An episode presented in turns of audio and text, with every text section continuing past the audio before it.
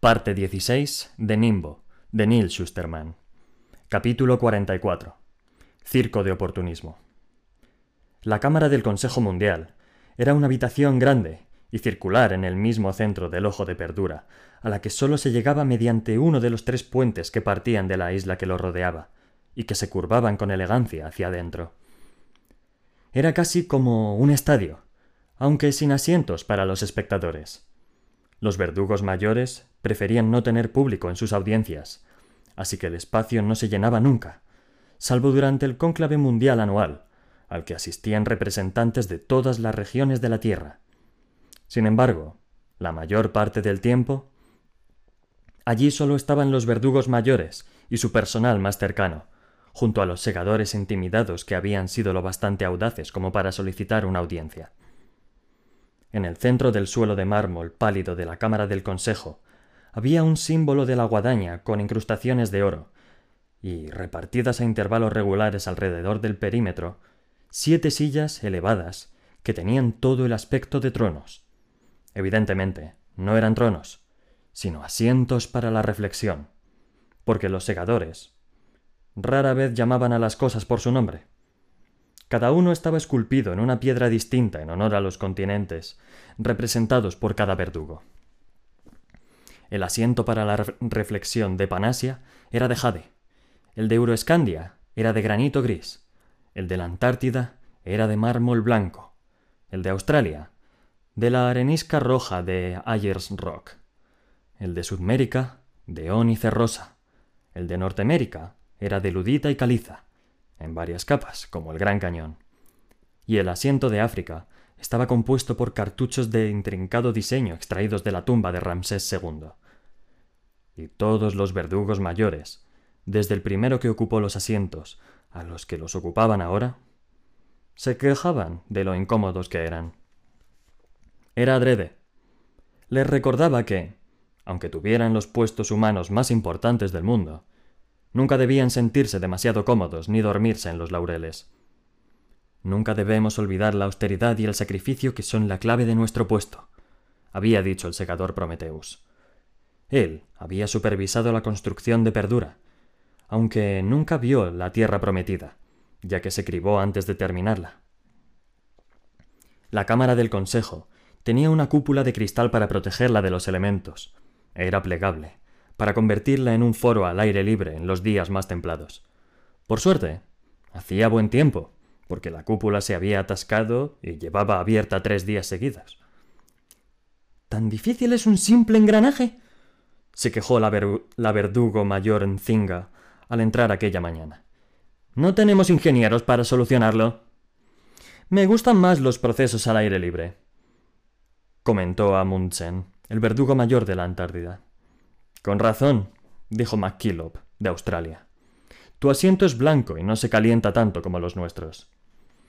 Cierto, pero yo me aso con estas pieles, repuso él, señalando su túnica. Esas horrorosas pieles son culpa tuya, dijo la Dalle Suprema Calo al entrar en la cámara. Deberías haber elegido con más tino en su momento. Mira quién habla, dijo el verdugo mayor Cromwell de Euroscandia, mientras señalaba el cuello alto de encaje de la túnica de la Dalle, un asfixiante adorno que imitaba al que aparecía en uno de los retratos de su histórica patrona, y que siempre la tenía de mal humor.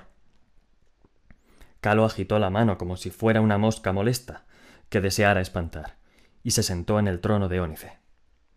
El último en llegar fue Xenócrates. Muchas gracias por dignarte a honrarnos con tu presencia, dijo Calo con el sarcasmo suficiente para encerrar, encerar todo el suelo de mármol hasta dotarlo de un brillo de espejo. Lo siento, problemas con los ascensores. Con el secretario y el parlamentario del Consejo colocados a ambos lados de la Dalle Suprema Calo, la mujer ordenó a unos cuantos subordinados que acudieran a las distintas antesalas del complejo para dar inicio al día. No era ningún secreto el primer punto de la agenda. El asunto midmericano era un problema que no solo afectaba a aquella parte del mundo, tal vez tuviera un impacto duradero en el conjunto de la guadaña. Aun así, la talle suprema se reclinó en su incómodo asiento y fingió indiferencia. Será al menos entretenido Xenócrates. o me aburriré con varias horas de palabrería sin sentido. Bueno, si algo se puede decir de Godard es que siempre resulta entretenido. Aunque por su forma de decirlo, insinuaba que dicho entretenimiento no siempre era bueno. Ha preparado una... una sorpresa que creo que os va a gustar. Odio las sorpresas, dijo Calo. Esta no. He oído que la secadora Anastasia es muy enérgica, dijo la verdugo mayor Enzinga, sentada muy recta y digna, quizá para contrarrestar la postura relajada de la Dalle Suprema. El verdugo mayor y de Yoshi carraspeó para dejar claro que no aprobaba a la advenediza segadora novata, o puede que a los segadores novatos en general, pero no aportó a la conversación nada más que su gruñido. ¿No la acusaste en una ocasión de asesinar a su mentor? preguntó Cromwell a Xenócrates, con una sonrisa de suficiencia. Xenócrates se agitó un poco en su silla del gran cañón. Un error desafortunado y comprensible, dada la información con la que contábamos, pero asumo toda la responsabilidad. Bien por ti, dijo Enzinga. Cada vez cuesta más encontrar segadores midmericanos capaces de aceptar la responsabilidad de sus acciones. Era una puya hiriente, pero él no mordió el anzuelo. Justo por eso son tan importantes esta investigación y su resultado. Bueno, pues entonces que empiece la fiesta, exclamó la Dalle Suprema Calo mientras levantaba la mano con un gesto teatral. En la antesala este, las segadoras Anastasia y Curie esperaban con dos miembros de la guardia del Dalle que permanecían junto a la puerta como los guardias de la Torre de Londres de antaño. Entonces, uno de los subordinados del consejo entró a la habitación, de Amazonia, por el delator color verde bosque de su túnica. Los verdugos mayores están listos para recibirlas, anunció, y les abrió la puerta. Ocurra lo que ocurra, le dijo Curía a Anastasia, que sepas que estoy orgullosa de ti. No digas eso. No hables como si ya hubiéramos perdido. Siguieron al otro secador hasta la cámara del consejo, donde el sol ya descendía de un cielo despejado para ocultarse en el espacio abierto.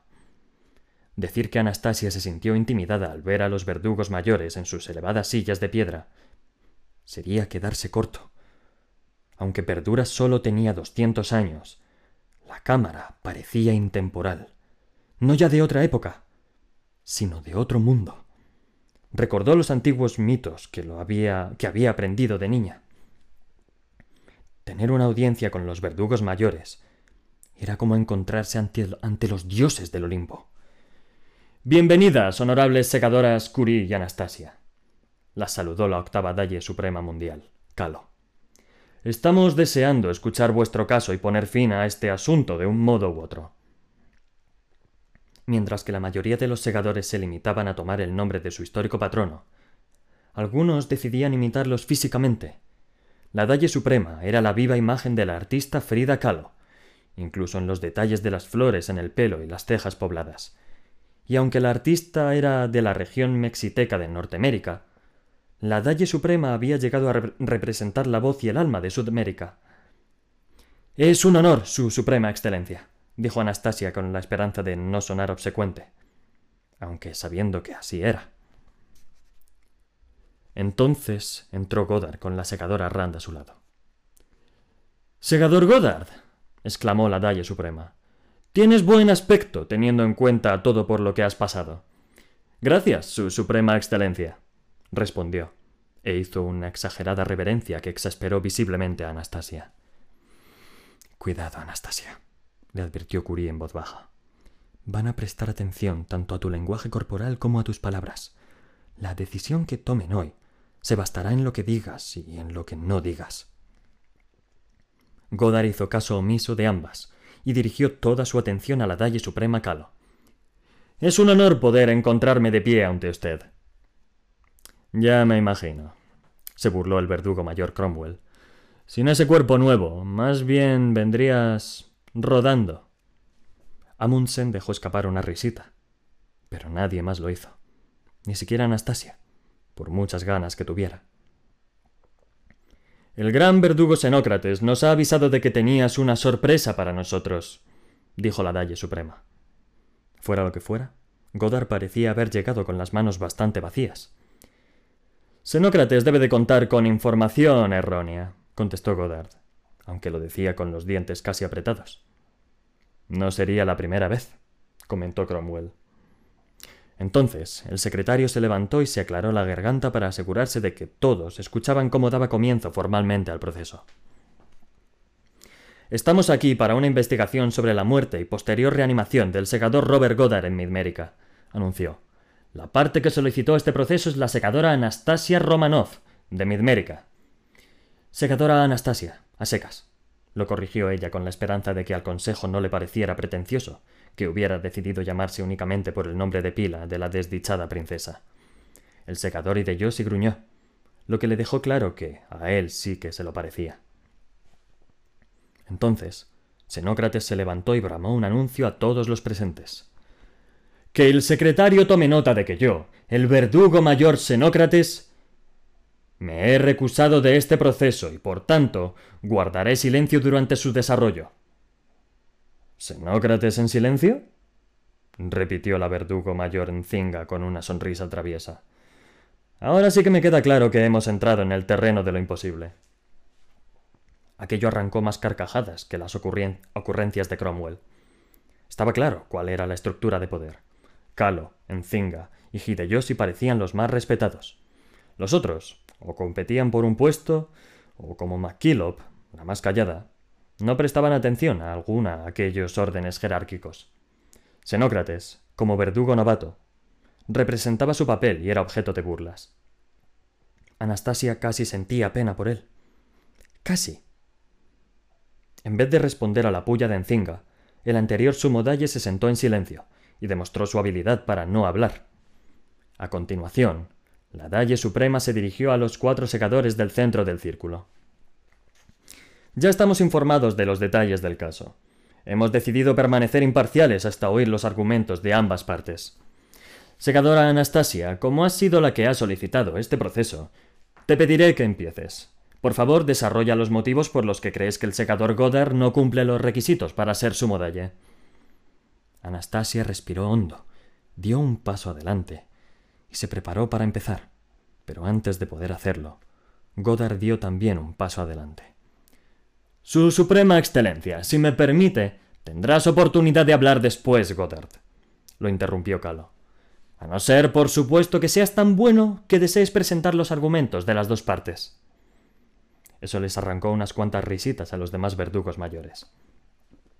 Goddard hizo una pequeña reverencia para disculparse.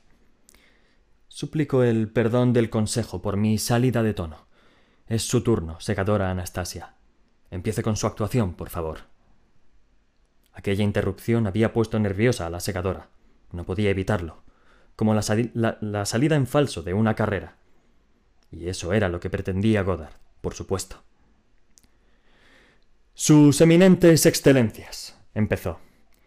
En el año del antílope, los primeros miembros de este mismo consejo decidieron que los segadores debían entrenarse en cuerpo y mente durante un año de noviciado.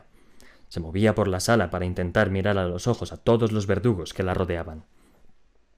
Una de las cosas que más intimidaban, y seguramente era adrede, de una audiencia con el Consejo Mundial, era que nunca sabías a quién dirigirte ni por cuánto tiempo, puesto que siempre le dabas la espalda a alguien.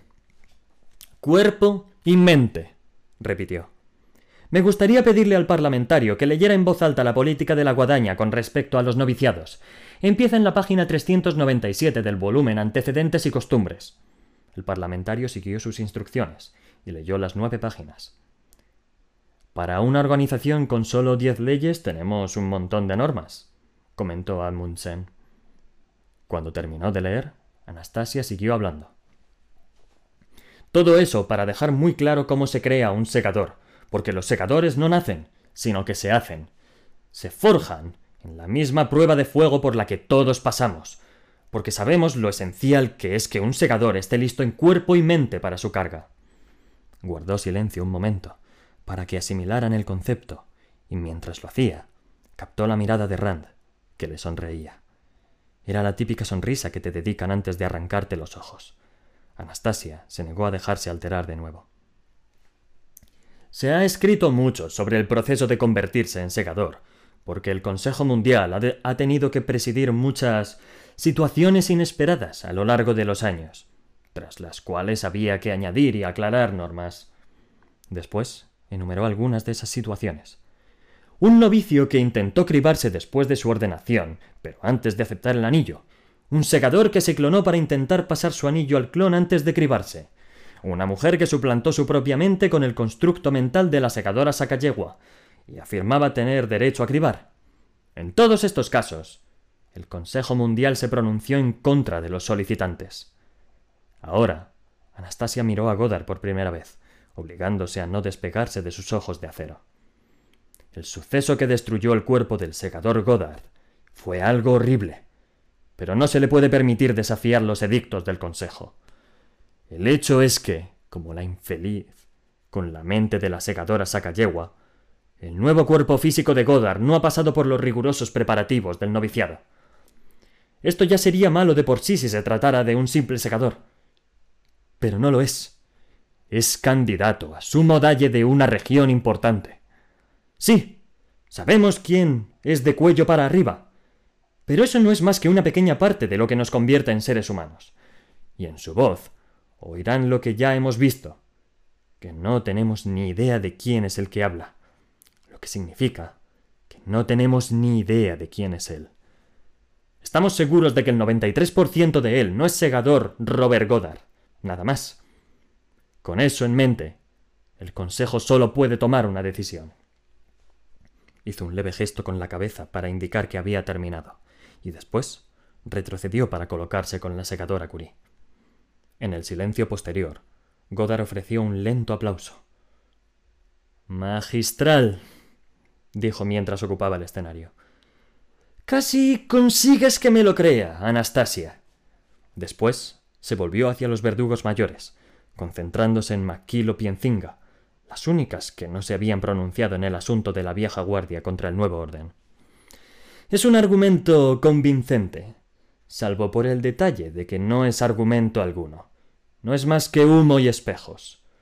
Un modo de desviar la atención un tecnicismo al que se le ha otorgado una importancia desproporcionada para servir a objetivos interesados y vanidosos. Extendió la mano derecha y dejó que el anillo que llevaba en el dedo reflejara la luz del sol. Díganme, vuestras excelencias, si perdiera el dedo en el que luzco el anillo y recibiera uno nuevo en vez de uno que creciera a partir de mis propias células, ¿significaría eso que el anillo no está en el dedo de un segador? Claro que no, y a pesar de la acusación de la segadora novata, sabemos de quién es este cuerpo. Pertenecía a un joven, un héroe, que decidió sacrificarse para que me restauraran. Por favor, no insulten su memoria despreciando su sacrificio. Después lanzó una mirada de reproche a Anastasia y Curie. Todos sabemos de qué va este proceso. Es un intento descarado por privar a ciertos segadores midmericanos del líder que han elegido. ¡Protesto! gritó Anastasia. Todavía no se han contado los votos, lo que significa que no puede afirmar ser el líder elegido por nadie. Protesta aceptada, respondió la Dalle Suprema, que después se volvió hacia Godard. No le gustaba el movimiento del nuevo orden, pero era justa en todo momento. Es bien conocido que tus compatriotas y tú lleváis muchos años chocando con la llamada vieja guardia, señor Godard. Pero no puedes cuestionar la validez de la investigación porque la motivara ese conflicto independientemente de sus motivos, la secadora Anastasia nos ha planteado una pregunta legítima. ¿Sigues siendo... tú? Así que Godard cambió de táctica. Entonces solicito que se rechace su pregunta. Se planteó después del voto, lo que creó un circo de oportunismo. Y eso es de una falta de escrúpulos que este Consejo no puede consentir. Por lo que he oído, intervino Cromwell, tu súbita aparición en el cónclave también fue un circo de oportunismo. Me gustan las entradas teatrales, reconoció Godard. Como todos ustedes son culpables de lo mismo, no veo dónde está el crimen. Segadora Curie, dijo Encinga, ¿por qué no planteó usted misma la duda durante su discurso de nominación? Tuvo la oportunidad de expresar su preocupación en aquel momento. Curie esbozó una sonrisa algo avergonzada. La respuesta es sencilla, Su Exaltada Excelencia, porque no se me ocurrió. ¿Debemos creer entonces que una segadora novata con un año de experiencia es más astuta que la conocida como Gran Dama de la Muerte? preguntó el verdugo Hideyoshi. Sí, sin duda, respondió Curie sin pensárselo dos veces. De hecho, apostaría lo que fuera a que algún día dirigirá este consejo. Aunque Marie lo había planteado con buena intención, el tiro le salió por la culata, y los verdugos mayores se pusieron a refunfuñar. Cuidado, segadora Anastasia, le advirtió el verdugo Admundsen. Aquí no se ven con buenos ojos los excesos de ambición. Pero si yo no he dicho que quiera eso. La segadora Curie pretendía ser amable. Aún así, dijo Hideyoshi. Ahora tenemos claras tus ansias de poder. La segadora se quedó sin habla. Entonces, una nueva voz entró en juego. Sus excelencias, dijo Rand. Ni la decapitación del segador Goddard ni su restauración fueron culpa suya. Darle un cuerpo nuevo fue idea mía, así que no se le debería castigar por mi decisión. La Dalle Suprema Calo suspiró. Fue la decisión correcta, segadora Rand. Cualquier cosa que nos devuelva a un segador es buena, sea el segador que sea. Esa no es la cuestión. La cuestión es la viabilidad de su candidatura. Guardó silencio un momento, miró a sus compañeros verdugos y dijo Son asuntos de calado. No deberíamos tomar una decisión a la ligera. Dejad que lo hablemos entre nosotros. Nos volveremos a reunir a mediodía. Anastasia daba vueltas por la antesala mientras Curie se sentaba tan tranquila y comía de un cuenco de fruta. ¿Cómo podía estar tan relajada? He estado fatal, dijo Anastasia. ¿No? Tú has estado estupenda. Creen que tengo ansias de poder. Marie le pasó una pera. Se ven reflejados en ti. Ellos eran los que, los que sentían ansias de poder a tu edad, lo que significa que, aunque no lo demuestren, se identifican contigo. Después, insistió en que Anastasia se comiera la pera para conservar su energía. Cuando la llamaron de nuevo, una hora más tarde, los verdugos mayores no perdieron el tiempo. Hemos revisado y debatido el asunto entre nosotros y hemos llegado a una conclusión, anunció la Dalle Suprema Calo. Honorable segadora Rand, por favor, da un paso al frente. Godard parecía un poco sorprendido de que no se dirigieran primero a él, pero hizo un gesto a Aim, que dio unos pasos hacia el Dalle, hacia la Dalle. Segadora Rand, como hemos dicho, tu decisión de restaurar al secador Godard fue admirable. Pero es cuestionable que lo hicieras no ya sin nuestra aprobación, sino también sin nuestro conocimiento. Si hubieras acudido al consejo, te habríamos ayudado, y nos habríamos asegurado de que el sujeto usado estuviera cualificado y se ofreciera de forma voluntaria. Ahora mismo solo sabemos lo que nos ha contado el segador Godard. ¿Duda el consejo sobre mi palabra, su suprema excelencia? preguntó Godard. Cromwell habló desde su asiento, detrás de él. No eres famoso por tu sinceridad, segador Godard. Por respeto, no plantearemos dudas sobre tu relato de los acontecimientos, pero habríamos preferido supervisar nosotros la selección.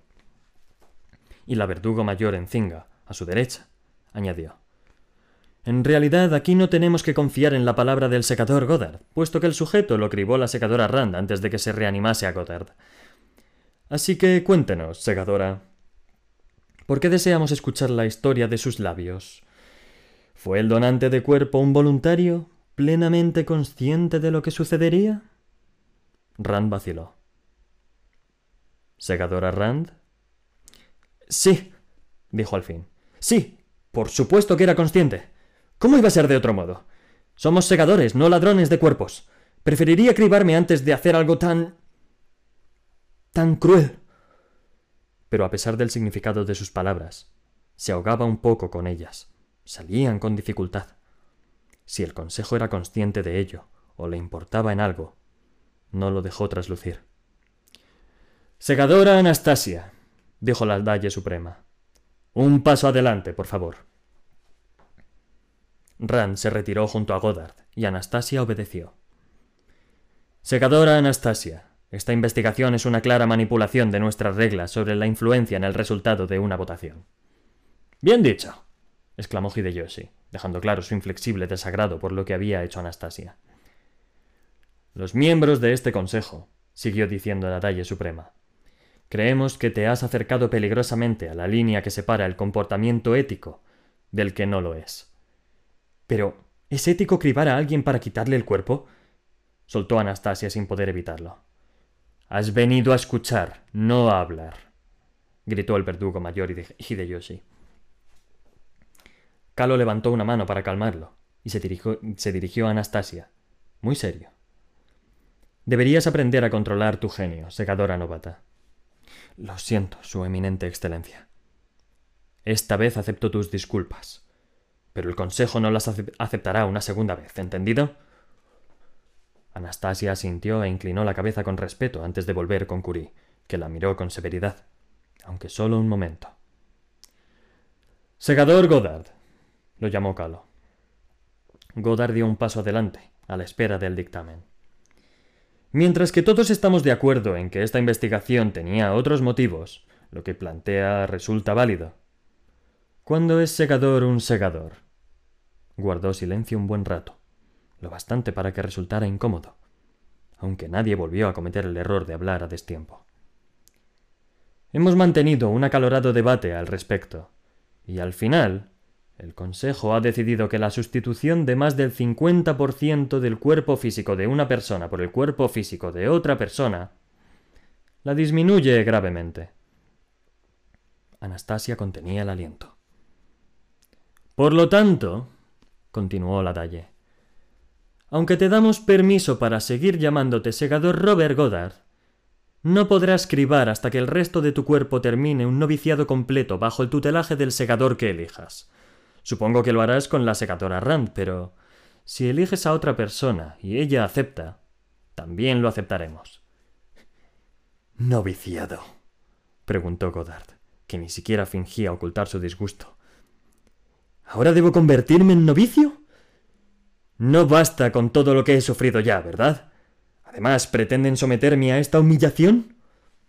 Considéralo una oportunidad, Robert, dijo Cromwell con una sonrisita. Por lo que sabemos, dentro de un año quizá tus partes bajas convenzan al resto de tu persona de que prefieres ser un fiestero. ¿No era esa la profesión de tu sujeto? Godard no fue capaz de ocultar su sorpresa. No te extrañe tanto que conozcamos la identidad de tu sujeto, Robert, siguió Cromwell. En cuanto apareciste, hicimos nuestras pesquisas, como es debido. El segador parecía un volcán listo para entrar en erupción, aunque, de algún modo, consiguió contenerse. Honorable segador Akuri, dijo la Dalle Suprema. Como el segador Goddard no es apto en estos momentos para unirse a la guadaña con plenos derechos, su candidatura queda anulada. De tal modo, ahora mismo eres la única candidata viable y ganas automáticamente la votación para sumo dalle de Midmérica. Curie reaccionó con humildad y reserva. Gracias, Dalle Suprema Calo. De nada, su Excelencia. Su Excelencia, pensó Anastasia. Se preguntó qué sentiría María al ver que la Dalle Suprema se refería a ella con esos términos. Sin embargo, Godard no estaba dispuesto a reconocer la derrota sin luchar. Exijo una votación nominal, insistió. Quiero saber quién ha votado a favor de esta farsa y quién a favor de la cordura. Los verdugos mayores se miraron los unos a los otros. Al final, Maquilo habló. Había sido la más callada de todos. No había dicho nada en todo el proceso. En realidad eso no será necesario, concluyó con una voz amable y tranquilizadora, que no sirvió para calmar a Goddard. ¿Que no será necesario? ¿Se van a esconder todos detrás del anonimato del Consejo? Entonces habló de nuevo Calo. Lo que quiere decir la verdugo mayor McKillop es que no hay necesidad de votación nominal, porque el voto ha sido unánime. Los asuntos de la guadaña no son cosa mía, pero mi atención no deja de desviarse hacia Perdura. Aunque solo disponga de unos ojos lejanos observando a treinta kilómetros de allí, sé que algo peligroso sucede en la gran isla artificial. Porque lo que no veo, lo leo entre líneas. Sé que lo que suceda hoy en ese lugar tendrá un profundo efecto en la guadaña y, por tanto, en el resto del mundo. Sé que algo muy inquietante bulle bajo la superficie y que los que habitan en Perdura no son conscientes de ello. Sé que una querida segadora hoy se ha enfrentado a otro segador consumido por la ambición, y sé que esa ambición es la que ha acabado con civilizaciones enteras una y otra vez. Los asuntos de los segadores no son cosa mía. No obstante, temo por la guadaña. Y temo por ella, por Citra, el nimbo.